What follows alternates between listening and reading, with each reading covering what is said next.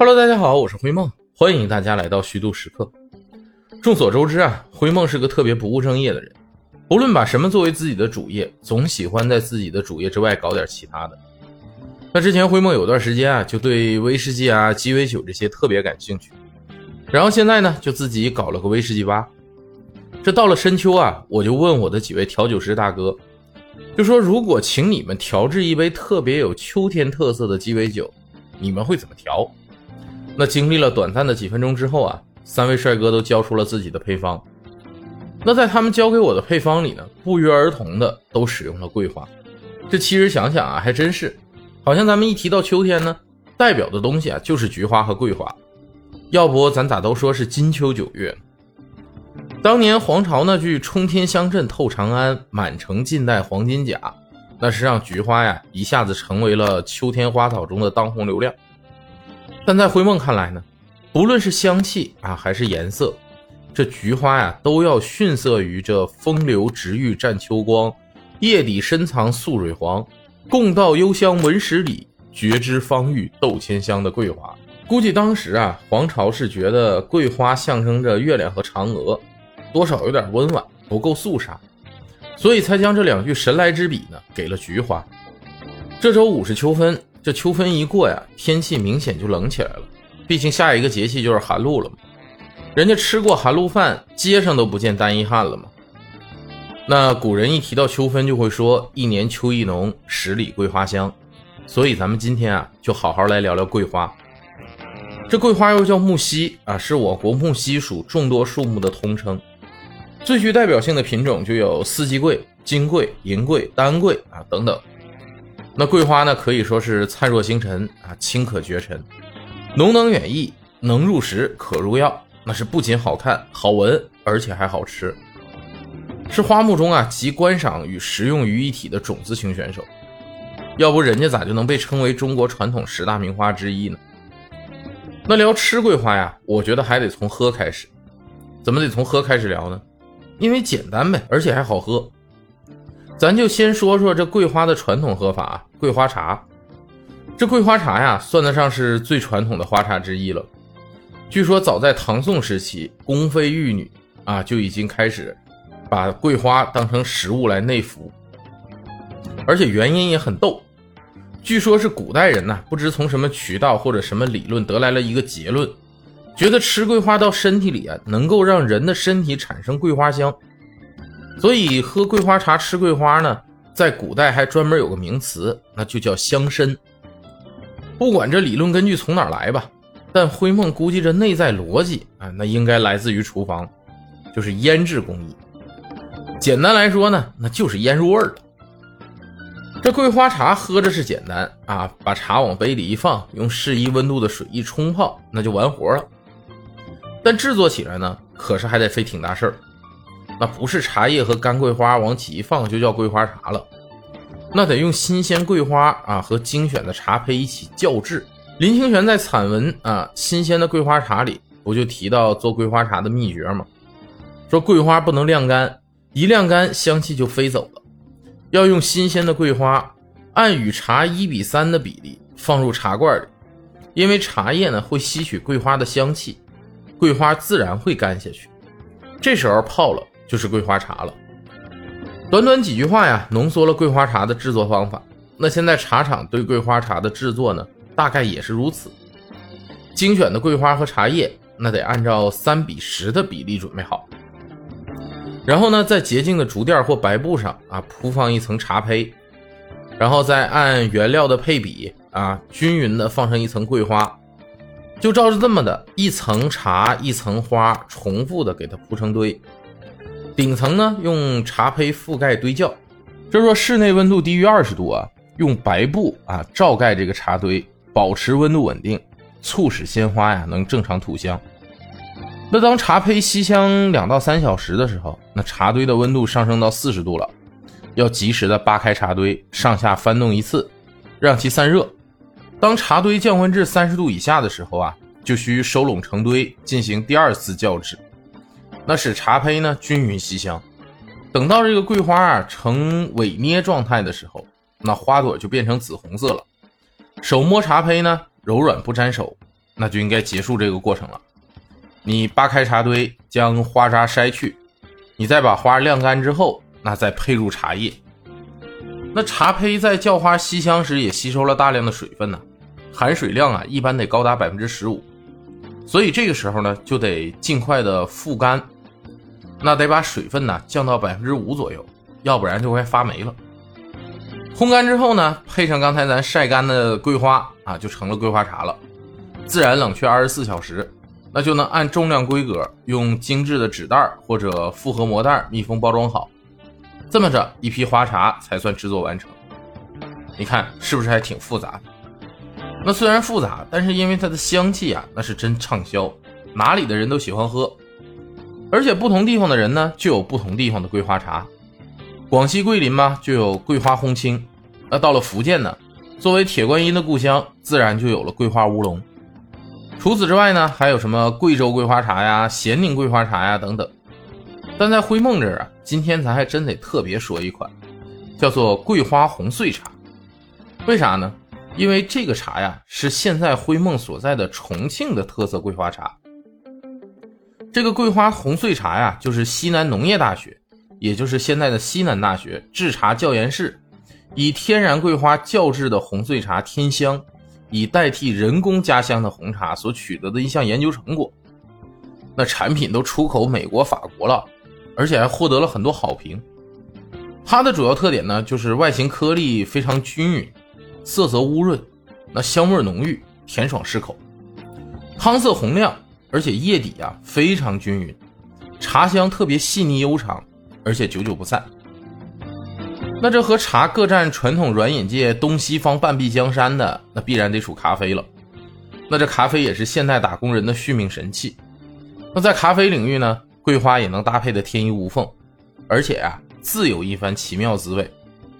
咱还是先从简单的开始聊。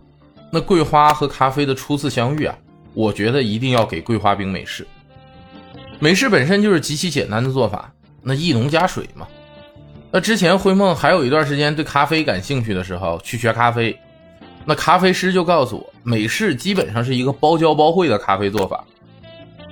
那现在卖桂花冰美式的店啊，其实不少，但很多呢都是用美式加入桂花糖浆啊或者桂花酱，喝起来有点甜，这也让美式爱好者们呢嗤之以鼻，觉得丧失了美式的本味儿。其实灰梦爱喝美式，所以也觉得如此。但你要换一个做法，那立刻就让桂花冰美式变得惊为天人。你在萃取浓缩咖啡的时候啊。直接把金桂铺在咖啡粉表面，和咖啡一起萃，这样呢就摒弃了糖对味觉的干扰，你也保留了桂花的灵魂。你制作好的桂花冰美式，表面一层厚厚的油脂就令人惊喜，但入口呢却清淡干净，口感平衡，整个桂花的味道也是淡淡的，很清甜，甚至开始难以察觉，等你发觉的时候啊，口腔里已经满是桂花香。就非常适合微凉的秋天，而这种啊也很像香水的做法，就乍一看并不惊艳，但是啊能把精髓留在回味之中。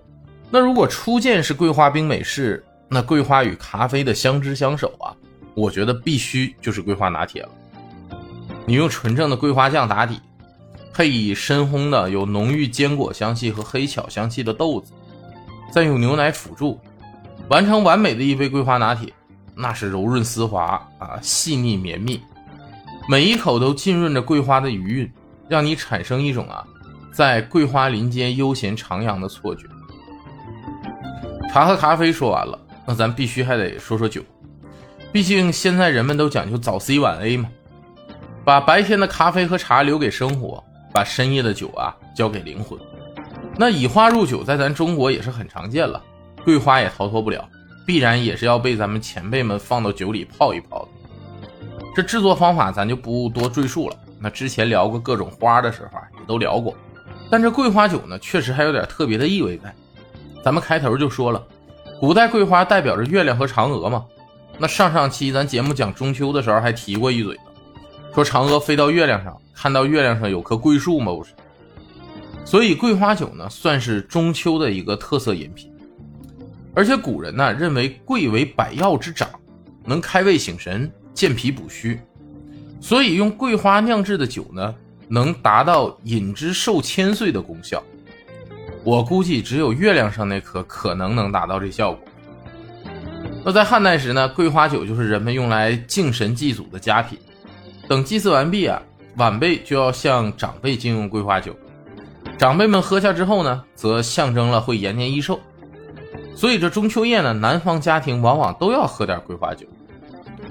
灰梦到了重庆之后也喝过几次，觉得酿好的桂花酒啊，入口是微微的甜味儿，顺滑，而且不辣喉咙。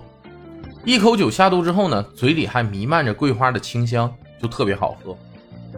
但你要说缺点嘛，就是这桂花的香气啊，冲淡了白酒的浓烈，变得特别好入口，让人不知不觉就举杯不停，所以特别容易醉。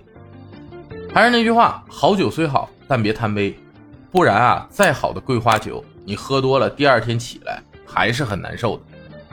讲了这么多，都在聊喝的，那感觉总得聊点吃的。别着急，咱们还得聊一个介于吃喝之间的东西啊，桂花露。这桂花露，灰梦感觉应该算是桂林的土特产，在别的地方啊，还真的见的比较少。但为啥要拿出来说说呢？因为桂花露还有一个特别文雅的名字，叫木樨青露，那这就大大有名了。那这可是《红楼梦》里边的雅物啊！你看《红楼梦》第三十四回里就写了，说彩云听了，果然拿了两瓶来付与袭人。袭人看时，只见两个玻璃小瓶却有三寸大小，上有螺丝银盖，鹅黄尖上写着木樨青露，那一个写着玫瑰青露。袭人笑道：“好尊贵的东西，这么个小瓶能有多少？”王夫人道：“那是进上的，你没看见鹅黄尖子吗？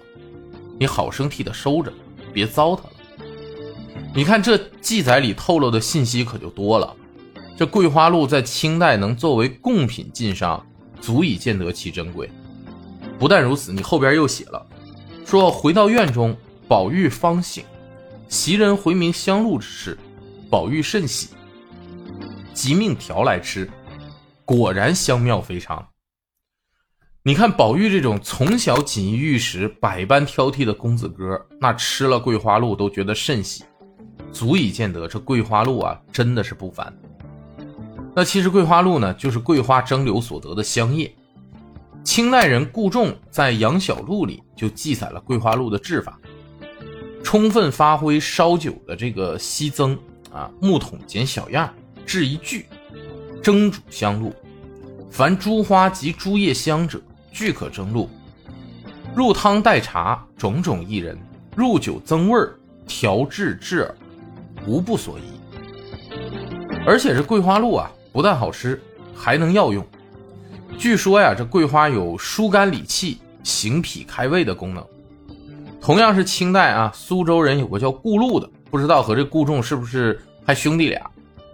他在《洞桥乙照录》里就说了：治肝胃气，则有玫瑰花露；疏肝牙痛，有桂花露。所以这宝玉挨打呀，肝气郁结啊，饮桂花露呢，能够疏肝理气。所以服用之后啊，才觉得香妙异常。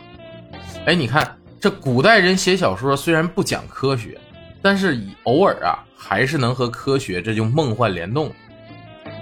聊完桂花露，咱就可以彻底转向吃的战场了。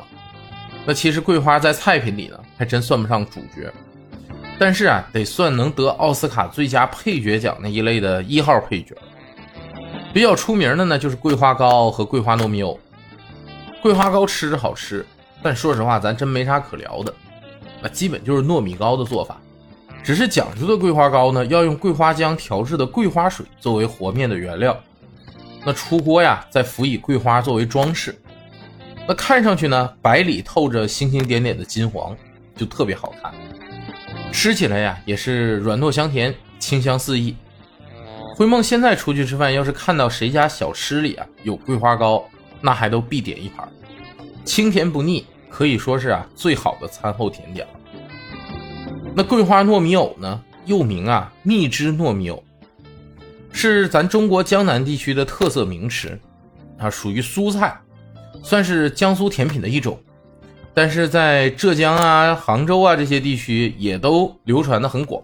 把生糯米灌到莲藕里，那再配以桂花酱，那是江南地区传统菜式中非常独特的中式甜品，以其甜糯啊、桂花香气浓郁而享有口碑。那桂花蜜汁藕和桂花糖芋苗啊、梅花糕、赤豆酒酿小圆子，那是一同被誉为南京四大最有人情味的街头小吃。这除了这两个最知名的桂花菜肴啊。其实灰梦还想和大家聊一个东西，桂花凉粉儿凉粉凉粉感觉那都是夏天消暑吃的。你到了秋冬，谁还吃凉粉？那吃完了，北风一吹，好家伙，虚弱点的人怕不是都得感冒了。但恰恰有这么一种凉粉还真就得深秋吃，这就是桂花凉粉凉粉咱就不用说了，那最好肯定是手工凉粉毕竟老人家们都有句话嘛，凉粉要做好，全靠搅的好。要是少了搅凉粉这门技术活啊，口感和质地确实那都要差上很多。那现在很多桂花凉粉也都是直接用桂花糖浆浇在上面，灰梦还是觉得这样不好吃，总有一种糖精的味道。那咱还是得用手工熬制的红糖，你最后再配上鲜桂花的桂花丝，这样啊，红糖的香气才能和桂花的香气啊完美融合，显得就那么天衣无缝。想想在秋天，虽然天气转冷。但还能吃到这一碗清甜爽口的冰粉，也是一种莫大的享受了。灰梦作为一个北方人呢，上大学前都在东北生活，我就很少看见桂花。那对于桂花的香气啊，桂花的样子，也就没什么太深刻的印象。那我对桂花的印象啊，应该就是停留在上学时候学的李清照的“梅定杜，菊应羞，花兰开处冠中秋”的赞叹。和为桂花名的那个骚人可煞无情思，何事当年不见收的不平。但到了重庆哈，无论是读书的时候，还是后来工作了，甚至就你随便走在街边的拐角，你中秋时分啊，总会闻到浓浓的桂花香。这个桂花香啊，沁人心脾，甜而不腻。那桂花之于我呀，就与故乡无关了，但却是飒飒秋风中的一种柔情。给日渐寒冷的秋日呢，平添了几分人间烟火气的温度。